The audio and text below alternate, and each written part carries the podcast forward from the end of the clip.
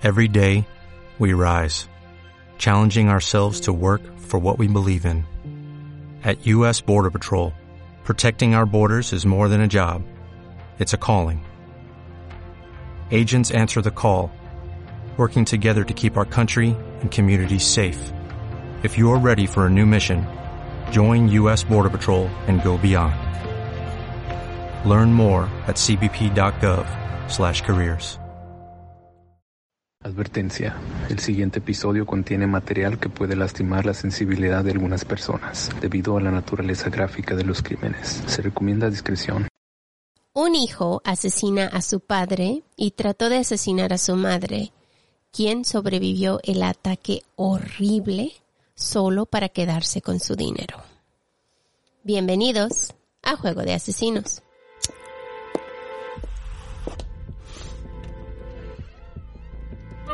No, no, don't do it.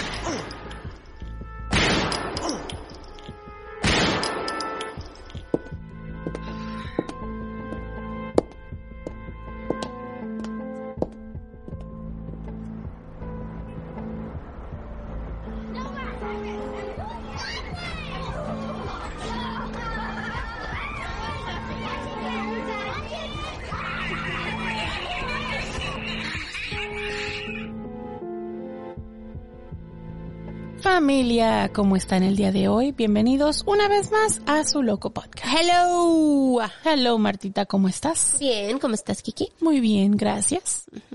Cool, cool. Aquí pasándola, tomando agua de guayaba. Tomando spa water. Odio, odio spa water. Ay, ay, ay. Yo tengo mi, yo tengo mi tajada que tomar con eso. ¿Cómo se dice? Bone to pick. ¿Tengo mi hueso para picar o qué? I don't No sé, no sé. Tenemos unos things que no tienen Que no tienen traducción. traducción ya. Sabes que eso se siente feo cuando tú quieres decir algo y no hace sentido en Ya, español. porque, ya. Como la otra vez no me acuerdo qué cosa dije y alguien me dijo en los, en los comentarios, decía, es que eso no significa, y yo así de, pues es que para mí sí significa algo. Lo siento. Chicos, cálmense. A veces, ustedes saben, decimos cosas tontas. Todo el tiempo. No, a veces. Ya, ya, ya es nuestro forever. Ah, really grinds my gears. Bueno, estoy viendo. ¿Qué estás viendo? ¿Qué estoy viendo? Ay, Dios mío. Justo.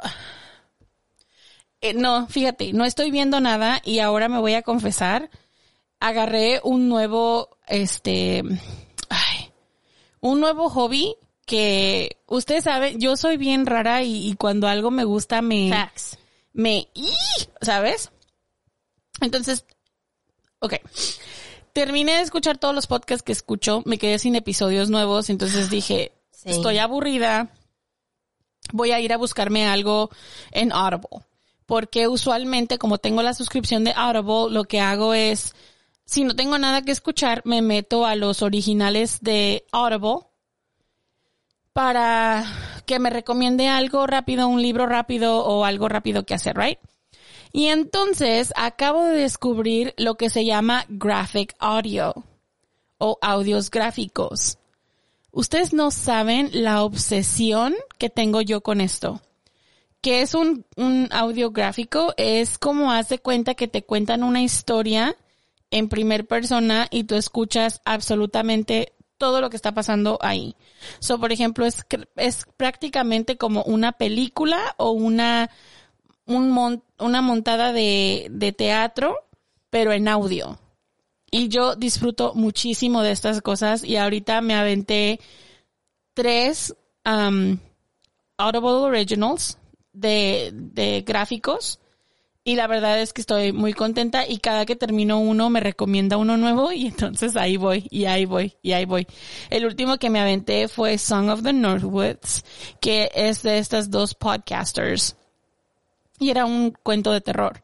Eran dos podcasters y un chico que está desaparecido, pero hace cuenta que la podcaster te está contando la historia como si está en el podcast y se escucha todos los background noises y cuando le tocan la puerta y así. Entonces, no sé, estoy obsesionada. Ustedes díganme si les gustan los, las novelas gráficas, porque la verdad es que yo estuve, eh, para reemplazar los podcasts, estuvo buena. Um, yo estoy mirando The Unsettling en Netflix, que se traduce como inquietante. Ajá, no había escuchado. Um, es, es scary. Ay, por eso. Pero no sé si es scary porque la chica está loca o porque hay algo que está pasando. Oh. Yeah, ¿Es terror psicológico? no sé. Oh, okay. La miré porque alguien me la recomendó. The Unsettling se llama, eh, el inquietante. Así que si, si puedes pasar de lo que es eh, lo que ella mira, alucinaciones, dile tú, ponle tú, que no son así muy que te asustan, pero pero no sabes si está en su mente o es real. Mm, ok, ok. Y la chica que me dijo, porque tú- yo le dije, tú sabes, a mí no me gustan los, la- las historias de fantasmas, que Ajá. me asustan, que soy una chicken, pero, pero ella me dijo, pues no te quiero decir lo que es porque no quiero arruinártela, dice, pero dale un, un try, a ver si te gusta. Y me agarró porque se trata de- de una chica que tiene problemas y bla, bla, bla. So, si quieren ver algo así, tiene mucho suspenso, tiene, la historia te agarra, pero no sé si está en su mente o si realmente... Y son episodios cortitos. Ya, ¿eh? son, de episodios, 22 son episodios cortitos, no, y no está grande lo que es la serie. Ocho episodios de 20 minutos cada uno. Ya. O sea, igual y me siento y me lo acabo en Ya. un día. So, te digo que lo, que lo mires, apenas empecé yo hace dos días. Ayer, creo. Da miedito, porque si da miedito lo puedo ver en el trabajo. No, míralo en el trabajo, no lo mires en la casa cuando estás sola. Ok. Got it. Porque yo no lo puedo ver de noche. no. Pero no está, te digo, no está tan asustante que te digas, oh, es fantasma o es esto. No, no, no. Así como que te intriga. Ok, ya. Ya, so míralo, míralo a ver qué, y mírenlo ustedes a ver qué piensan. Y si ya lo miraron, déjenos saber qué pensaron. si ustedes les gustaron. Sí. Yo quiero saber si les gustó o no les gustó. Cuéntenos ustedes qué es lo que están mirando, qué es lo que están escuchando, les gustan las novelas gráficas, les gustan las series como las que ve Marta. Déjenos saber en los comentarios, que nosotros vamos a saber y eso nos ayuda muchísimo. No se les olvide suscribirse y like, porque eso nos empuja el podcast un montón. Ya, ayúdenos a crecer otra vez, por favor, que Sí. necesitamos tu ayuda. Ah, también síganos en social media, aparecemos como arroba juego de asesinos guion bajo podcast. Estamos en Instagram, Facebook y TikTok, pero no tenemos Twitter, ¿por qué? Twitter es del diablo. Yeah. Y también no se les olvide visitar nuestra tienda de mercancía que está ahí en los links en la cajita de descripción. Y mil gracias a nuestros iBox Premiums o, patrones. Gracias por ayudarnos a crecer, a, a tener mejor equipo y a ser un poquito mejor para todos. Estamos súper agradecidos con ustedes porque ustedes nos han ayudado más de lo que saben. Así que besotes, mil gracias. Sí, muchísimas gracias a todos. Y ahora sí, como siempre, un pequeño recordatorio. No somos profesionales, No somos locutores, ni narradoras, ni investigadoras, ni abogadas, ni policías. ni especialistas de ningún tipo. No, solo somos dos simples mortales a las que les gusta mucho el true crime. Y hacemos muchísimo research para los casos que aquí se presentan. Usamos el Spanglish porque es lo que nos fluye. Este podcast es una combinación extraña entre true crime y risas, Y no, no nos reímos del crimen. ni de las víctimas, Nos reímos de nuestros muy malos ejemplos, tonterías, mala pronunciación, usually me, eh, me too. entre otras cosas. Si en algún momento crees que el true crime, la risa o cualquier cosa que hacemos en este podcast no van de la mano, No somos el podcast para ti. Sorry, bye. lo sentimos, no te vamos a gustar, créenos, pero te agradecemos que hayas intentado. Y esperemos que encuentres el podcast de tu agrado dentro de la plataforma de iBox que tiene muchísimos. Yo soy Marta. Y yo soy Kiki. ¿Están listos? Vamos a jugar. Peter Porco nació el 22 de agosto de 1952 en Connecticut. Sus padres eran Jane y Ralph Porco. Peter era un chico muy inteligente y creció una vida llena de felicidad y de amor. Después de graduarse de la high school, él sabía qué quería hacer y se metió a la Universidad de Leyes en Albany, New York. Recibió su doctorado en leyes y muy pronto comenzó a trabajar. Al principio comenzó en su propia práctica y después se unió a un bufete de abogados en Nueva York. Estaba especialmente orgulloso del trabajo que pudo realizar como tutor legal en el tercer departamento, representando los intereses de los niños en el Tribunal de Familia del Condado de Albany. Como quisiera, como quisiera saber lo que quiero hacer. Hasta el día de hoy no sé qué quiero hacer cuando crezca. I do. Yo sí, yo sí sé qué quiero hacer, pero no tengo dinero. ¿Te hace falta el dinero? sí, pero no tengo dinero. Pues más adelante en su carrera, Peter se desempeñó como asistente legal del difunto juez William McDermott. Y más recientemente se desempeñó como asistente legal del honorable Anthony V. Cardona, juez presidente de la División de Apelaciones de la Corte Suprema del Estado de Nueva York.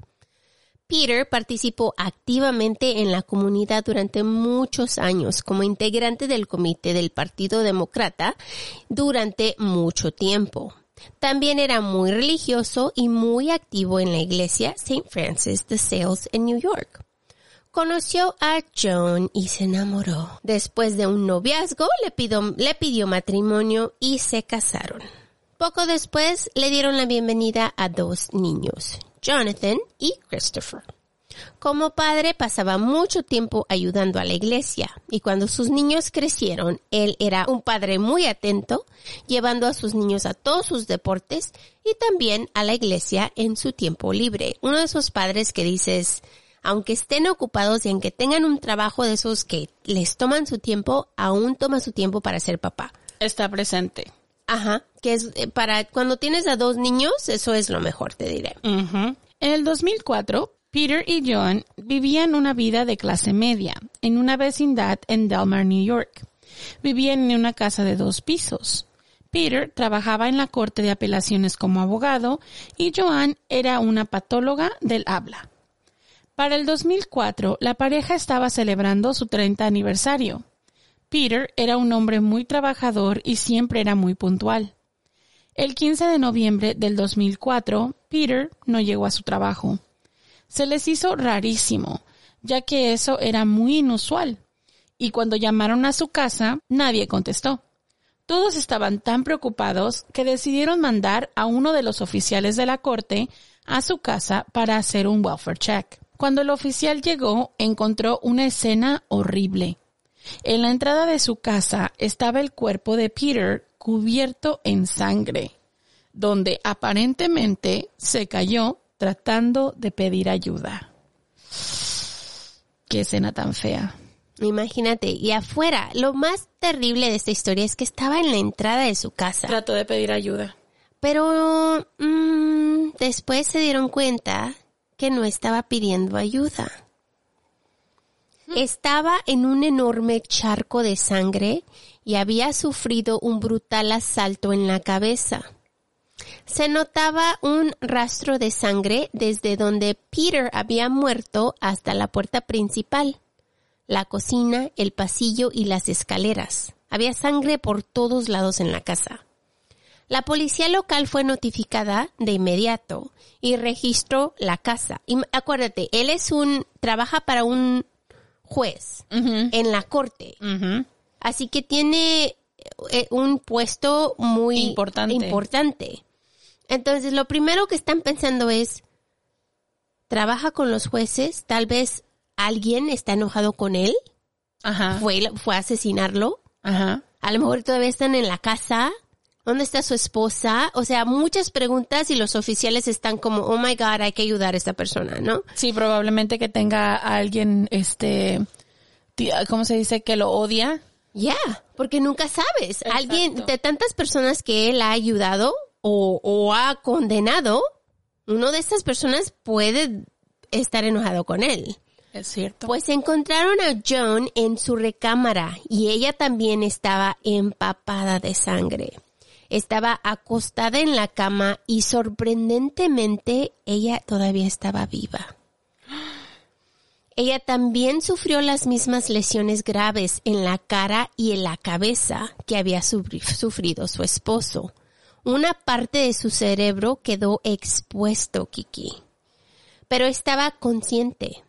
Al detective Christopher Bowdish del Departamento de Policía de Be- Bethlehem le preocupaba mucho esto e incluso esperaba que John Porco sobreviviera a sus heridas. Y cuando él se acercó a ella, ella le habló, Kiki, y le dijo que ella sabía quién la había atacado. Ella le dijo que sabía quién la había atacado. Imagínate, está expuesto su cerebro, fue atacada severamente, ya tiene horas ¿Qué ahí pasó el incidente? Ajá. y aún está con vida la señora. Consciente. Oh my God. Pobrecita. Y le puede decir al oficial quién fue. Gosh, that's awful. Mind blown. I know. Lo que hace el cerebro y el cuerpo. Y las ganas de vivir. Ujú. Pues asintiendo o sacudiendo la cabeza junto con el movimiento de las manos, indicó que un miembro de la familia la había atacado. Cuando el oficial le preguntó si había sido Jonathan, ella movió la cabeza y dijo no. Cuando apuntó a Christopher, ella movió la cabeza y dijo que sí. Este intercambio ocurre en frente de los paramédicos. Los paramédicos se llevaron a Joan al hospital, donde los doctores y enfermeras los estaban esperando. Se la llevaron inmediatamente a la sala de operación y Joan salió con vida. Los doctores sabían que la única manera de sobrevivir sería si la metían a un coma para que sanara.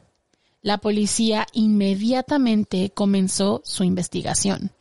Y si es que tú sabes que cuando están sufriendo de algo tan tremendo, los tienen que meter en coma para que su cuerpo sane. Entonces era su única, la única manera para que ella sobreviviera, si la metían a esta coma. Es, es loco, es loco pensar, se me pone la piel de gallina nomás de pensar. La gravedad de las heridas y pensar, ella está luchando por seguir viva. Y para salvarla, la tienen que dormir. Qué miedo. Ay. Rápidamente descubrieron que el sistema de alarma de la casa había sido destrozado. La línea telefónica de la casa había sido cortada y una pantalla de una de las ventanas había sido cortada también, que los oficiales creyeron de ahí es como entró esta persona. Sin embargo, nada parecía haber sido robado en la residencia. Acuérdate tú, estás hablando de dos personas con buen trabajo, con dinero, en una casa grande, atacadas, pero nada fue robado. O sea, te hace sentir o te da a entender que el, el ataque era personal. O sea, era un ataque simplemente para chingarlos a ellos dos. No era como un ataque para No. robo ni para otros medios. Era simplemente por asesinarlos, pues. Y hasta este momento tienen, pues según ella, su hijo lo hizo, pero los oficiales realmente no pueden basarse a eso, ya que ella está herida de la mente, Claro. tiene una herida grave, quién sabe si va a sobrevivir, o sea, tienen tantas Y cosas si que sobre, tienen- incluso, y si sobrevive, si pueda comunicarse una vez que sobreviva y si va a recordar el incidente. O sea, puede que todo esté así como borroso para ella porque estaba en una, en un momento de, o sea, de, de shock. Ni la cartera de Peter ni la de Joan habían sido sustraídas ni sacadas. Joan todavía llevada- llevaba sus joyas puestas al hospital. Ninguno de los componentes electrónicos habían sido tocado. Todas sus computadoras, sus televisiones, todo lo valioso no lo tocaron. También encontraron una hacha de bombero en el dormitorio.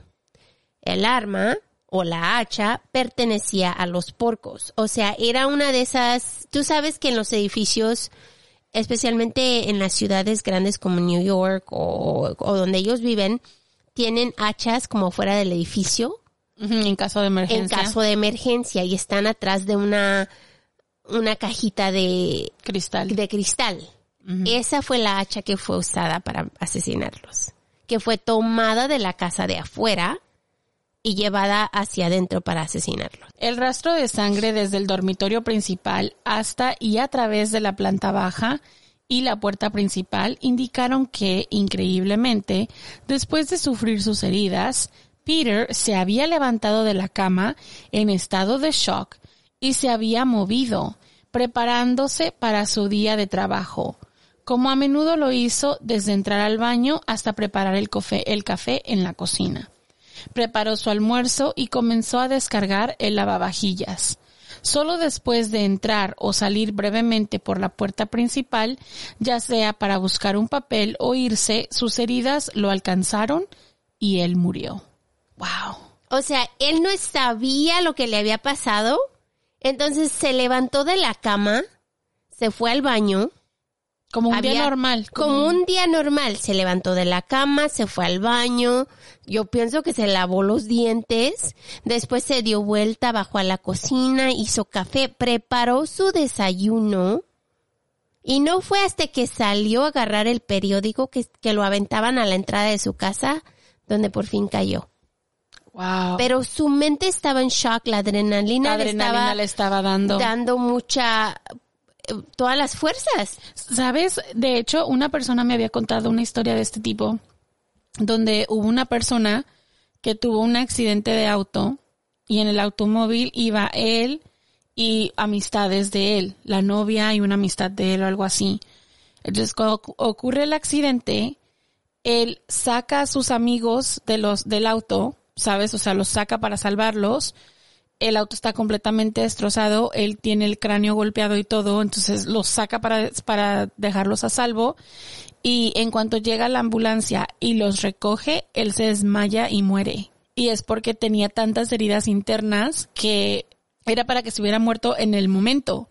Pero era tanta la adrenalina que tenía que le dio fuerza para recoger a sus amigos, sacarlos del auto, es ponerlos a salvo en lo que venía la ambulancia y la, la adrenalina se le acaba y él fallece.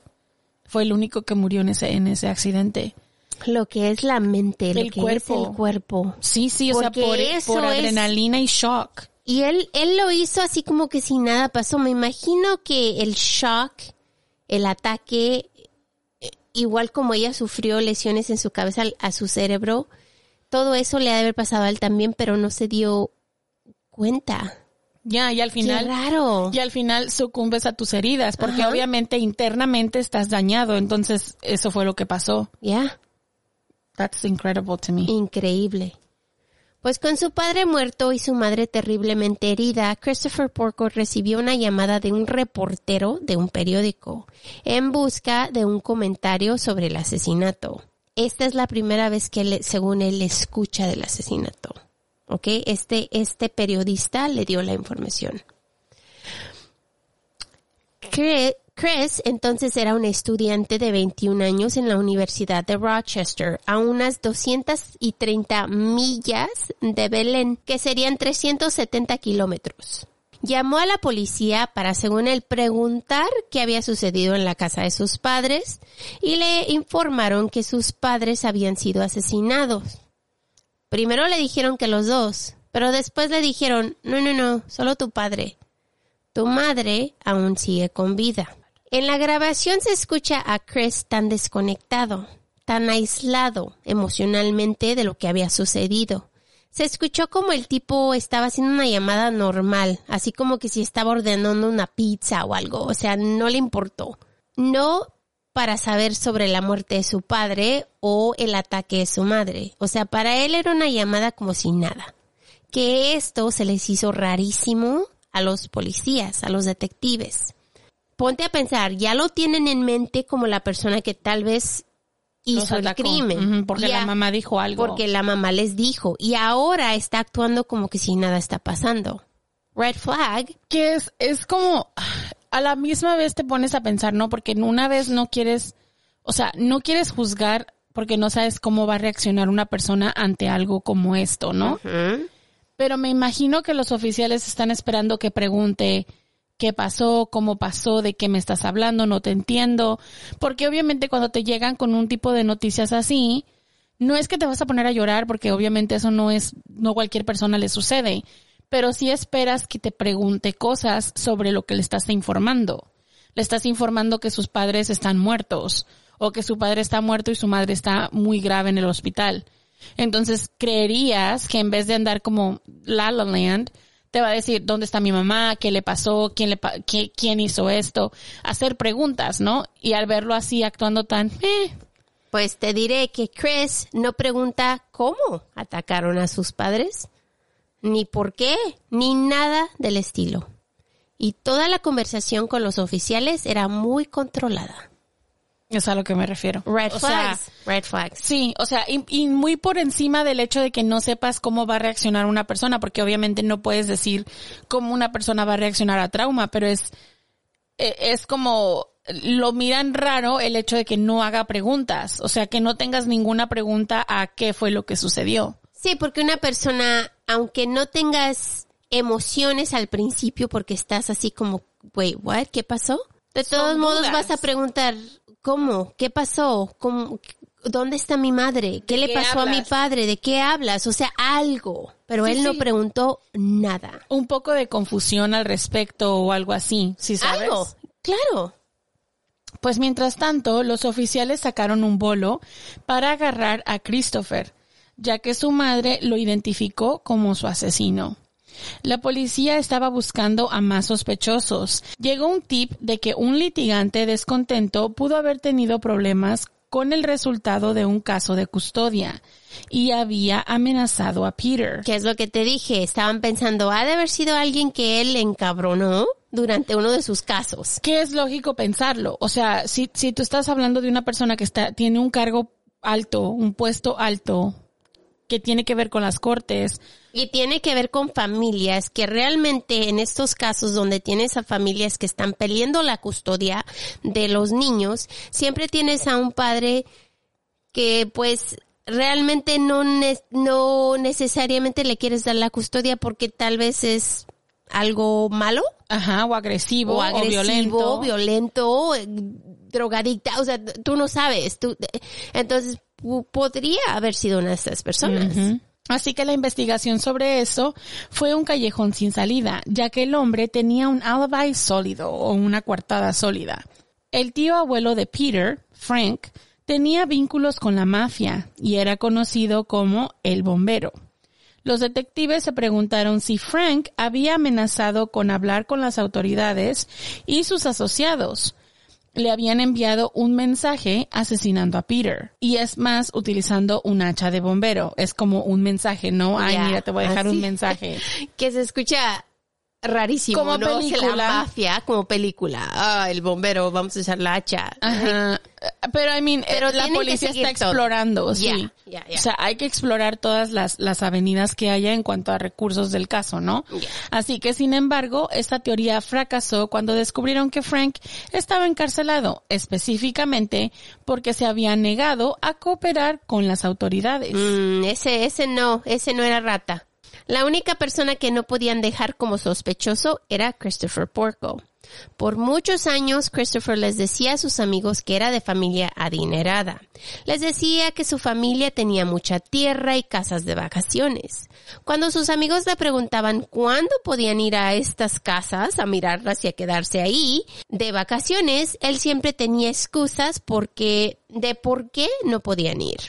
Chris tenía muchos problemas con sus padres, ya que ellos se dieron cuenta que él estaba mintiendo, no solo a ellos, pero a sus amigos también.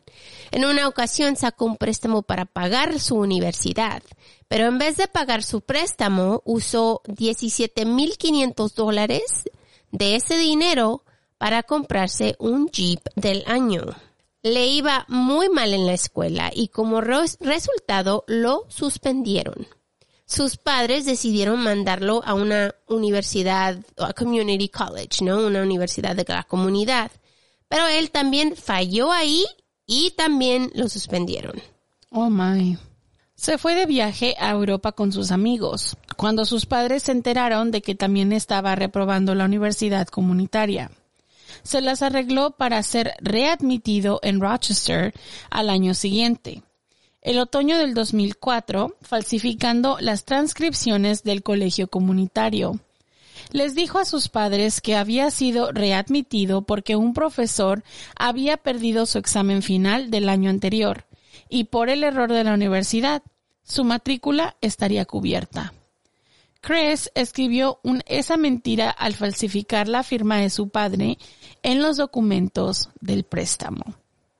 También abrió una línea de crédito con el banco, nuevamente falsificando la firma de su padre como codeudor para poder financiar su Wrangler. Oh my God. No, no, no. Y es que estamos hablando de un chico que está viviendo una vida. Porque realmente si te pones a pensar, este chico, su familia tiene dinero.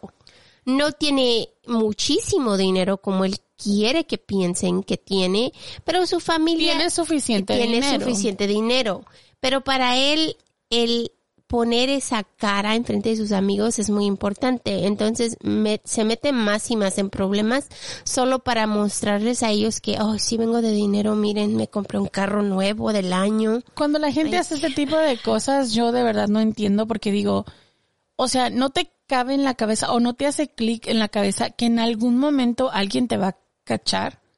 O sea, no puedes ir por la vida pidiendo préstamos bancarios y haciendo movimientos bancarios tan grandes, comprándote artículos tan grandes donde te van a preguntar de dónde sacaste eso. ¿Sí sabes? Sí, pero estas personas como viven su vida mintiendo no saben Que más. no tiene- Hasta no el tiene fin sentido. se creen sus propias mentiras. I guess, porque no tiene sentido que me digas, oh, you know, nadie se va a dar cuenta de lo que estoy haciendo. ¿Sí sabes? O sea, en algún momento te van a cachar. Ya. No puedes ir por la vida, o sea, los préstamos que pides en nombre de otras personas obviamente no se están pagando. A algún momento le van a llamar para decir, hey, ¿por qué no estás pagando este adeudo que tienes? Es ilógico que creas que, oh, nunca me van a cachar. Pues no solo les estaba robando dinero a sus padres, también a sus compañeros de cuarto. A uno de sus compañeros le robó un laptop. Y al día siguiente, él llegó a su casa con la misma computadora que su compañero había perdido. Really? Tan pendejo. Really? ¿Tú crees que no se va a dar cuenta que es su computadora que le habías robado y ahora tú la tienes? Le quitó los stickers y le Oh puso unos nuevos. ¿o qué? Pues yo creo. No sé cómo. Ay, Dios mío, el cerebro. En el verano del 2003 le robó a sus padres cámaras y computadoras, computadoras, aunque no sabían si él había sido. O sea, sus padres creían que tal vez fue él porque fue a visitarlos y las cámaras Casualmente desaparecieron y las computadoras.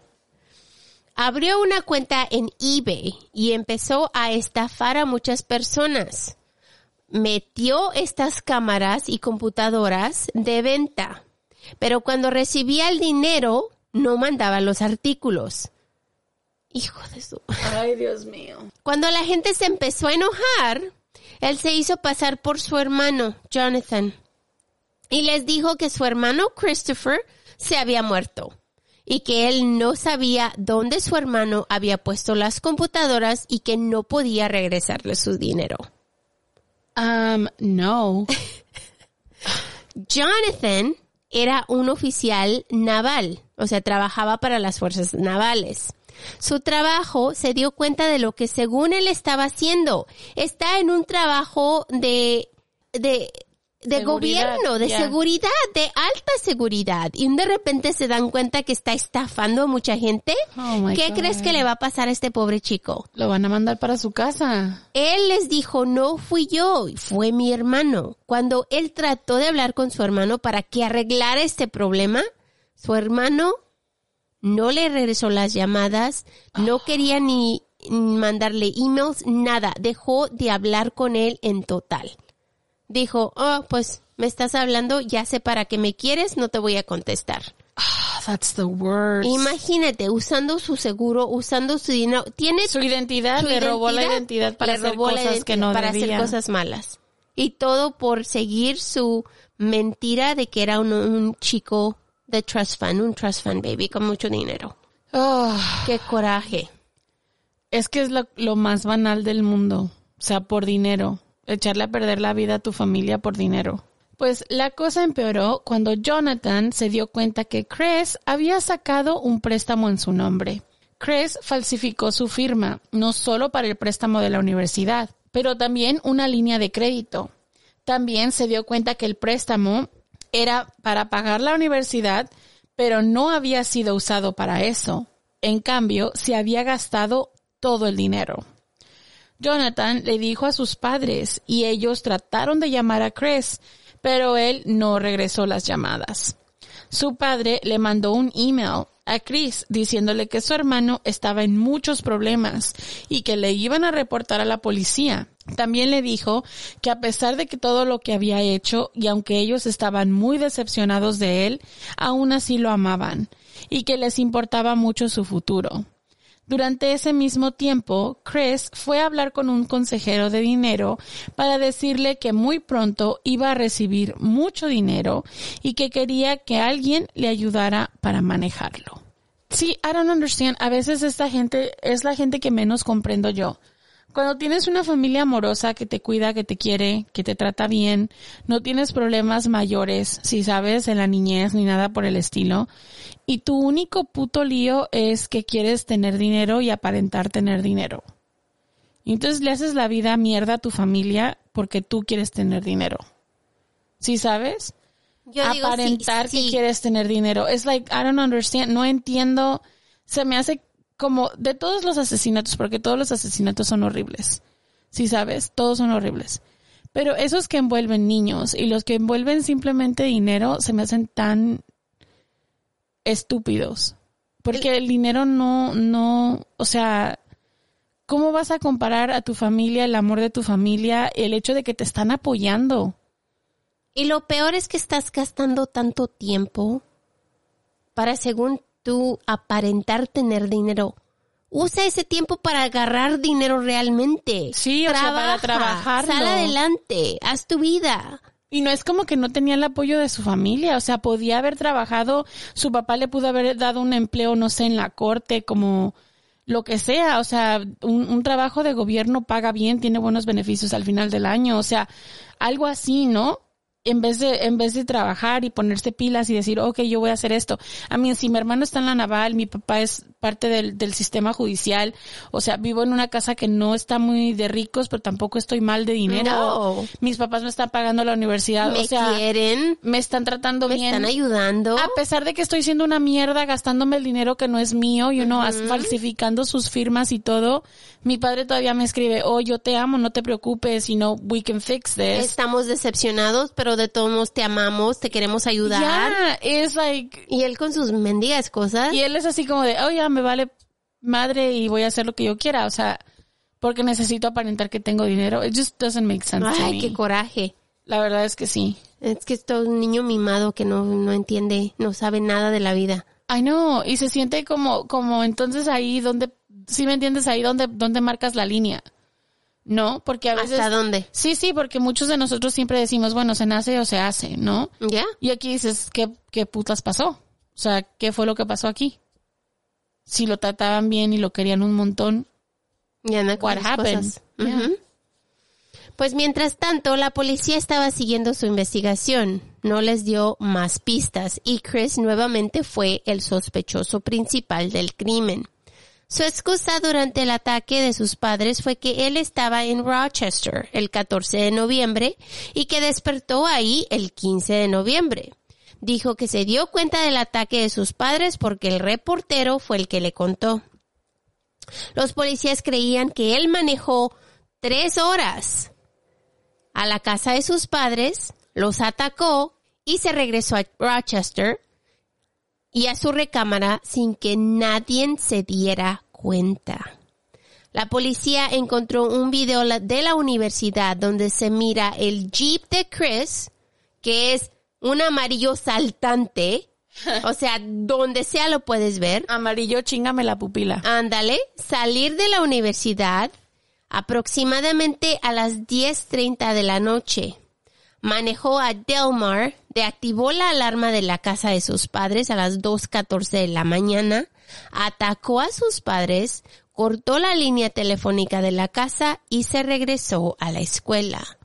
Tres horas ahí, duró unas dos horas ahí asesinando a su padre, atacando a su madre y se da vuelta y se regresa. De que puede hacerlo, puede hacerlo. Claro, además, ahora no es como que puede decir que nadie lo vio porque había cámaras. ¿Me explico? si miraron a tu Jeep salir, ¿le prestaste las llaves a alguien? ¿Y a quién? Ya. Pues él llegó a la escuela a las 8.30 de la mañana y entre las 10.30 a las 2.14 es cuando se cortó la pantalla de la ventana de la casa de sus padres, para que pareciera que alguien había entrado a robar. Como solo eran tres horas de ida y vuelta, los oficiales sabían que eso era absolutamente posible. La ventana de tiempo no la puedes cortar. No. El hermano de Chris, Jonathan, estaba en Carolina del Sur en el momento del asesinato. Dijo que solo unas pocas personas conocían el código del sistema de alarma antirrobo y Chris era una de ellas. La policía teorizó que Chris destrozó el panel de la alarma con la esperanza de borrar el hecho de que se había ingresado el código. Obviamente no pasó eso. Chris fue arrestado poco después por el asesinato de su padre y el ataque a su madre. Que es lógico, cuando, o sea, si la persona fuera desconocida, la alarma hubiera sonado. Así de fácil. Y además acuérdate que estas alarmas están conectadas a otras, por ejemplo, si tienes una compañía de alarma, esta alarma está conectada a la compañía de alarma. No solo porque destruyas la pececita que está en la pared, vas a destruir cuando entras y sacas el código. Ajá. Porque si la alarma su- suena, van a llamar a la policía. Sí. Estas personas llaman a tu casa, si nadie contesta, ellos Llaman a la a la policía. policía. Así es como funcionan estas cámaras. Entonces, tú sabes que tu alarma está conectada todo el tiempo. Así que me digas a mí que según él quitó la esta de la de la de la pared para que no se dieran que- cuenta que él entró el código. Qué estúpido, de veras. Es que eso es ilógico. Además, incluso aunque no hubieras, digamos, vamos a darte el beneficio de la duda. Si destruiste el cuadrito de la, del código y lo pusiste y no se, no se verificó que se puso, las cámaras te vieron ahí, porque antes de que las apagaras, tuvo que haber video tuyo. O sea, no te pudiste haber escondido para quitar la cámara. ¿Sí me explico? O sea, la cámara tuvo que haber captado por lo menos tu coche, tu cara o algo antes de que las desactivas. Entonces es ilógico que pienses que a pesar de que sí, yo puse el código y no se nota que puse el código, nadie te va a ver. You know, especialmente cuando hay cámaras. El juicio comenzó en julio del 2006. La defensa argumentó que la fiscalía no tenía evidencia forense que ataba a Chris al, al crimen. La defensa argumentó que la persona que atacó a los porcos estaría ensangretado y no se encontró sangre en el vehículo de Chris, ni se recuperó ninguna ropa desangretada, Tampoco se encontraron huellas dactilares en la hacha que fue utilizada para golpear a Peter y a Joan. Algunos de los hermanos de la fraternidad de Chris testificaron que él no estaba dormido en el salón del dormitorio como le había dicho a los oficiales. Y un vecino testificó que miró ese jeep amarillo en el camino de la entrada de los porcos en la tarde o temprano en la mañana el día del asesinato.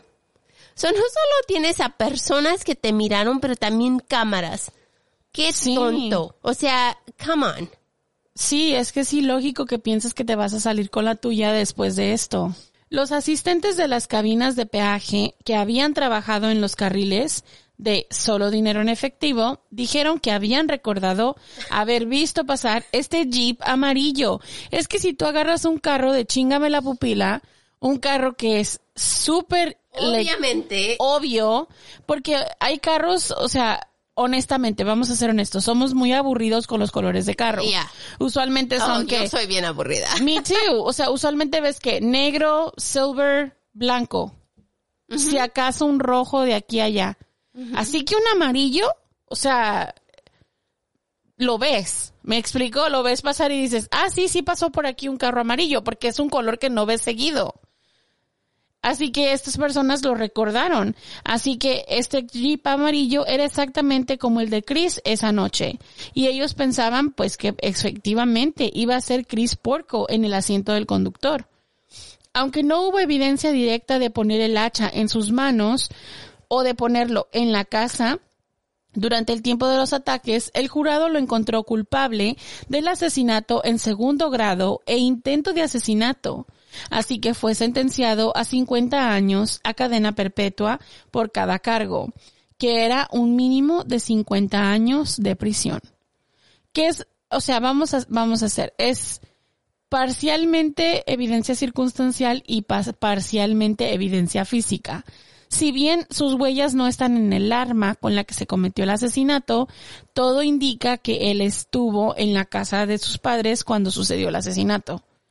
Entonces, al no haber alguien más, el beneficiado iba a ser él. Ajá. So, Chris Porco no mostró ninguna reacción externa durante el veredicto o la sentencia, aunque algunos dijeron que su cuello se sonrojó. No dijo nada.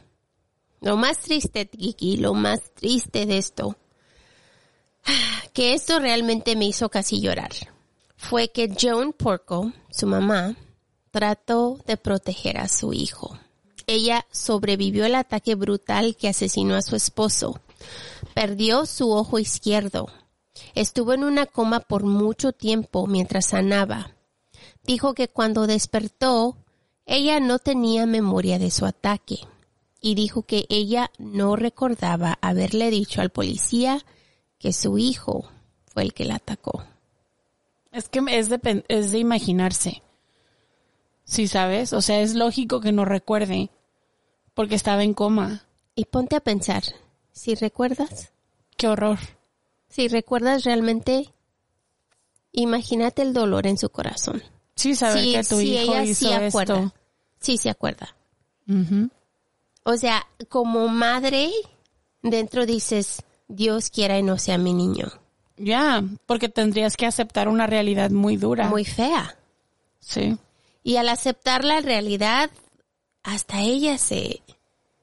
Sí, pues es el fin para ella Oh también. O sea, porque no es, es como te digo, ¿cómo es posible, uy, cómo es posible que este niño que tú quieres y cuidas y tratas bien y todo está supuestamente bien con él, lo estás apoyando y hace esto en contra de ti y tu marido? O sea, es de verdad de pensarse. Ella le dijo a los investigadores que por favor dejaran a su hijo en paz y que ellos no estaban haciendo bien su trabajo al culparlo a él. Ella fue la que le dio los 2050, los 250 mil dólares para la fianza y ella fue al juicio con su hijo. Los dos entraron agarrados de la mano. Pobrecita. Pobrecita mujer, de verdad. Imagínate, Kiki. Ay, esto es lo que me dio más triste porque se mira la foto cuando ella entra de mano a mano con su hijo. Es que ella no lo está haciendo de mala onda, ¿sí sabes? No, ella realmente, o sea, si no se acuerda de lo que le dijo, si realmente no se acuerda, ella no se va a sentar ahí y decir que es su hijo, porque es su hijo, su bebé. Claro. ¿Cómo le va a decir a alguien, oh, sí, fíjate, él nos fue el que nos hizo daño, el que asesinó a mi esposo y todavía a mí me atacó de esta forma? O sea, es que es como te digo, aceptarlo sería horrible. Aceptarlo sería horrible, aunque, aunque se acuerde, sería horrible.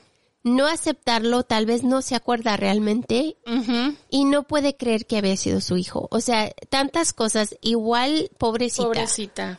porque ahora está sufriendo. Claro. La pobre mujer al despertar del coma y darte cuenta, uno, que tu esposo está muerto. Dos, que tu vida jamás va a ser la misma porque no sabes cuáles son las consecuencias de lo que te acaba de suceder. ¿Sí sabes? O sea, despertar de un coma no es como que vas a volver a la vida normal right away. Mm, Además, a la vida normal de ninguna manera porque ella ahora tiene problemas mentales. Exacto. Y luego tienes este problema del ojo, que pierdes el ojo. O sea, hay muchas cosas que están pasando en su vida en ese momento. Y todavía encima dices, oh, y, y by the way, tu hijo también es el responsable de esto que te pasó. O sea, es, es mucho, es demasiado para una persona para procesarlo. Así que se entiende la, la, Se me quebra el corazón, realmente se me quebra el corazón. Sí, por esta pobre mujer. Chale. Pues el abogado de Chris argumentaría que Peter a menudo apagaba la alarma en la noche para dejar salir al perro y que se le olvidaba volver a encenderla y que muy bien podría haber sido él quien había desactivado la alarma esa mañana en vez del asesino. Esto podría ser cierto, pero ningún ladrón rompería una caja de alarma o la tocaría si no hubiese razón para hacerlo. Right? Si no sonó la alarma, ¿por qué la vas a destruir? Exacto. No tiene sentido. No. Y además, ¿por qué el perro no ladraba ni daría una alerta si hubiese sido un extraño en la casa? Obviamente el cachorrito lo conoció. Claro. Pues es como cuando yo llego aquí a la casa de Marta. Pues canino nomás llega directo conmigo, no me ladra, no nada. No, pone su colita abajo y le da un, un montón de gusto porque llegó Kiki a verlo. Ya, y luego quiere chuparme los pies, o sea, Ya, eso es raro. o sea, es, es, es como, te conozco, no tengo por qué alarmar. Sí, y los cachorros tienen, ya te conocen, tienen tu olor, ellos saben quién eres. Claro, y cuando es un extraño se ponen a ladrar como locos. A menos que sean como mi perra que me ladra a mí y me muerde los pantalones también a mí. Esa. Pero esa es diferente historia. Eso es una historia para otro día. Anyway. Entonces, no tampoco se encontró sangre en el jeep de Chris, ni en la ropa que él tenía en el dormitorio, pero la teoría de la fiscalía es que probablemente traía su uniforme que usaba en la clínica veterinaria. Hubiera sido fácil para él quitárselo, deshacerse de ellos en algún otro lugar a lo largo de su ruta, de regreso a Rochester, dejando su ropa debajo sin manchas. Sí, es que él usaba scrubs, lo que son esos ah, uniformes que usan las enfermeras y los, los ah, vet techs. Entonces, ellos dicen, a lo mejor fue a su trabajo, agarró sus scrubs o ya las traía. Ellos usan guantes de plástico. Qué fácil no sería agarrar los guantes del trabajo, agarrar su uniforme, Ir a la casa a asesinar. ponérselo arriba de su ropa. Hasta tienen de esos cubre zapatos. Ujú. Ponerse todo eso. Ir a la casa de sus padres. Hasta mascarillas. Sí, cometer el crimen. Después quitarse el uniforme. Tirarlo en algún lugar. Porque nadie va a estar buscando esto. Y además si encuentras unos scrubs con sangre ni lo piensas. ¿Por qué? Puede ser enfermera. Puede ser cualquier cosa. Eso, la sangre en este tipo de ropa siempre está ahí. E incluso también hasta si te pones, te pones a pensarlo, pudo haberlos lavado en la casa de la familia y llevárselos después. También. Porque esa también era su casa. O sea, no es como que no había ropa de él ahí o como que no hubiese artefactos o cosas de él en esa casa. ¿Sí me explico? Pudo haber agarrado ropa de su padre, deshacerse de la ropa que traía puesta, quitarse los zapatos, todo. ¿Sí me explico? Sí, y tirar la ropa en Y algún tirar lugar. la ropa en algún lugar en camino a, a y se a fue su con la ropa que él tenía. Y, y me imagino que hasta su ropa de él fue su ropa de él. Claro, o sea, tú te puedes cambiar de ropa en tu casa, porque es tu casa, ahí vives tú. El hecho de que esté fuera en la universidad es, es como aquí, por ejemplo. O sea, te lo pongo como ejemplo. Martita, su niña no vive aquí, pero tiene ropa aquí. Si ella viniera un día a querer cambiarse, tiene de dónde agarrar. cambiarse, pues puede hacerlo. Mi ¿Por perro qué? no le va a ladrar. Exacto, porque tiene ropa aquí. Entonces me imagino que la familia de él era lo mismo. Yeah. Él está fuera en el colegio. Tienes llaves, tienes códigos de alarma, tienes todo lo que necesitas para Sí. entrar a tu casa. Y aunque no estuvieses lleno de sangre, pues sí, o, la- o a lo mejor ponle, te llenaste todo de sangre. Simón, sí, te metes a bañar, sales de la regadera, secas todo, te cambias tu ropa normal, tu ropa que es tuya, porque tú vives ahí también, te llevas la sucia, la tiras por el camino y ya. O sea, ¿cómo vas a encontrar evidencia ahí? ¿Y cómo vas a decir, ah, hay huellas de Chris aquí? Pues claro, vive ahí. Él vive ahí. Obviamente hay huellas de él aquí. ¿Sí me explico? Entonces, esa parte sí entiendo que digan, ay, pues es que no había esto, no había esto otro. Pues es que es ilógico que haya algo si él vivía ahí. Ujú. Y él conocía la casa perfectamente. Su madre pasó seis horas en el estrado contando las historias que Chris le había contado y hablando de cómo era cuando él era niño.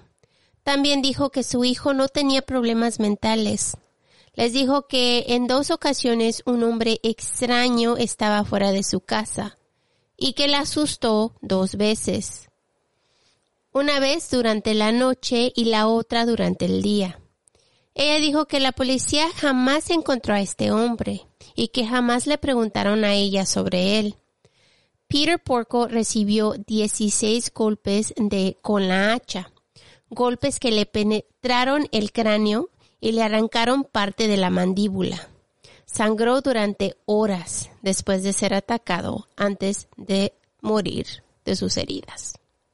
Hasta él está tratando de ella de buscar al culpable. Pobrecita, este digo, esa historia, esa historia me, me destroza el corazón. Pobrecita. Como madre, imagínate. Es y que- la señora está chiquita, está, ah, está, se mira con una cara de esas señoras amables y lindas y la miras caminando con su hijo al estrado y dices, pobrecita, caminando de mano a mano con su asesino o con el asesino de su esposo y con el, la persona que la atacó y casi la mata. De veras que qué feo, ¿eh? Ay, no, me destroza. Es muy triste, de verdad. A Joan Porco le partieron el cráneo, perdió el ojo izquierdo y el derecho quedó tan dañado que necesitó una lupa para leer después del asalto. La pareja fue atacada en su cama y nada fue tomado de la casa de ellos, que significó que ni siquiera había sido un robo. Porco está encarcelado en Clinton Correctional Facility y ha apelado su convicción con la Corte de Apelaciones, la Corte del Tercer Circuito y las dos cortes han rechazado estas apelaciones. También apeló con la Corte Suprema de los Estados Unidos y ellos no quisieron escuchar su caso. Su caso ha aparecido en Forensic Files, Great Crimes, and Trials 48 Hours y en Lifetime. Am, las fotos van a ser puestas en nuestro social media por si quieren ver a Joan y a Chris Porco entrando a, A la corte. a la corte para que la miren, para que vean su cara, pobrecita. I mean, ahora se queda la señora sin esposo, con un hijo. ¿Y cómo, cómo lo van a perdonar? O sea, me imagino que su otro hijo ha de decir, pues, Ujú. Pues es que también hizo cosas malas con él también, o sea. era No es como que, no es como que estaba, sí sabes, y es por dinero. O sea, no es ni siquiera por algo que digas, ay, era rabia que les tenía. No que, no que eso justifique, sino que dices, ah, a lo mejor es algo más potente o algo más fuerte y sí sabes, como rabia, enojo, coraje, qué sé yo, pero al final del día es, pues nada, mera avaricia. Qué historia tan fea, de verdad. Sí. Pobrecita, pobrecita familia. Realmente mm, está destruida por alguien de ellos mismos.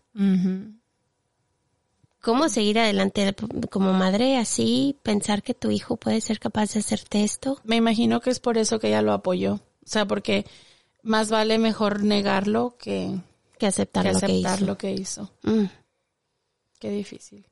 bueno, déjenos pensar qué, qué, qué les parece esta historia. Ya déjenlo escrito ahí en los comentarios. Si no, váyanse a las redes sociales y no les escriben ahí. Que esta historia sí está muy difícil. Eso. Ah, Ahora vamos a pasar a algo más, más livianito para dejarlos con otra, con otro tema. Kiki, te voy a hacer una pregunta. Mm. ¿A qué le tienes miedo que es súper raro? Súper raro que le tenga miedo. O sea, algo que te da miedo, que la, que la gente te dice, ¿cómo le vas a tener miedo a eso? Que es rarísimo tenerle miedo a esto, pues. I mean, mi mayor miedo, o sea, yo mi fobia, fobia así, no, no que sea rara. Mi fobia más grande es a los roedores. Me dan, me dan pánico. Aunque sean chiquitos o grandes, me dan pánico. ¿Qué roedor? Las ratas, los Oh. guinea pigs, los, o sea, me, me siento así apachurrado el corazón cuando los veo. Aunque estén chiquitos, aunque estén grandes, el tamaño que sea. Pero no creo que sea raro porque mucha gente les tiene miedo a todos los roedores. Las ardillas me dan poquito cringe. O sea, sí, sí, es así como que dices, "Ih". ¿Las ardillas? Sí, me dan poquito miedo porque las ves y, o sea, yo las veo como con cara de, me voy a echar encima y te voy a morder. Y no sé si esto es porque, no sé si te acuerdas, cuando estábamos chiquillas, mi cata tenía unas ardillas disecadas que eran de, de, um, taxider- taxidermy.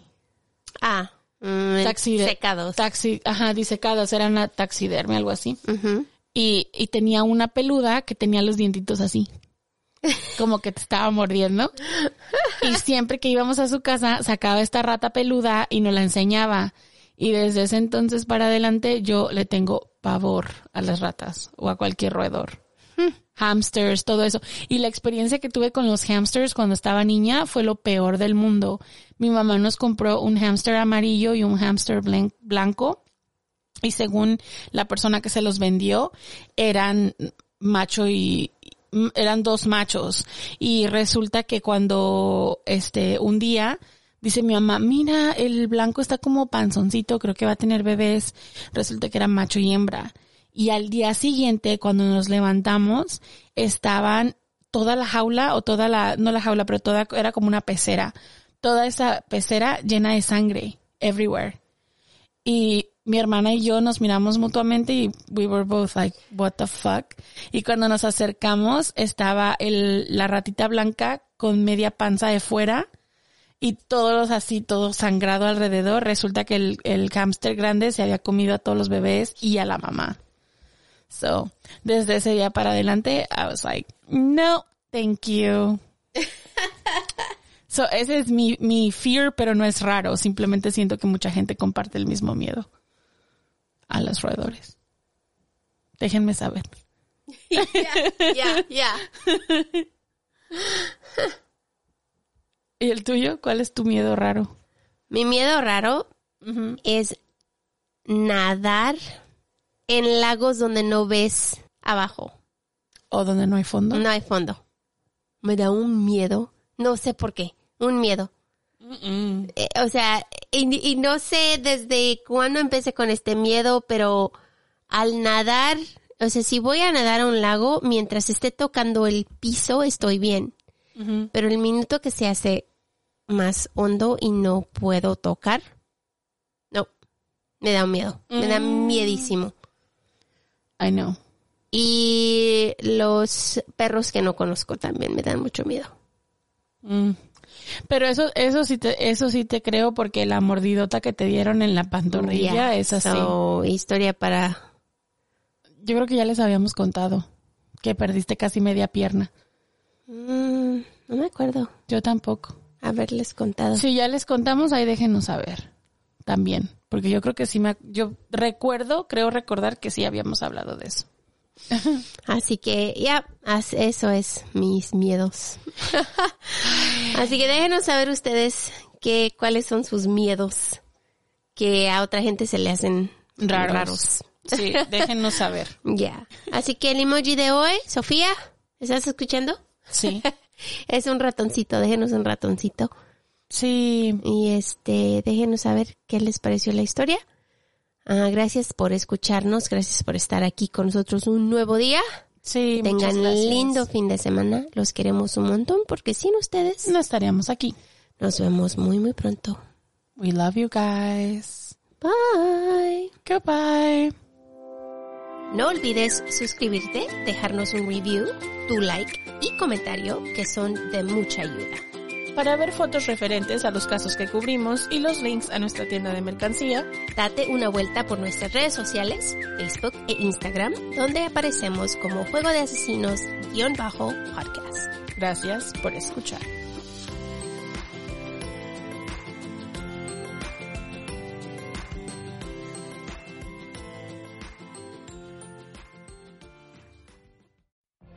What if you could have a career where the opportunities are as vast as our nation, where it's not about mission statements, but a shared mission?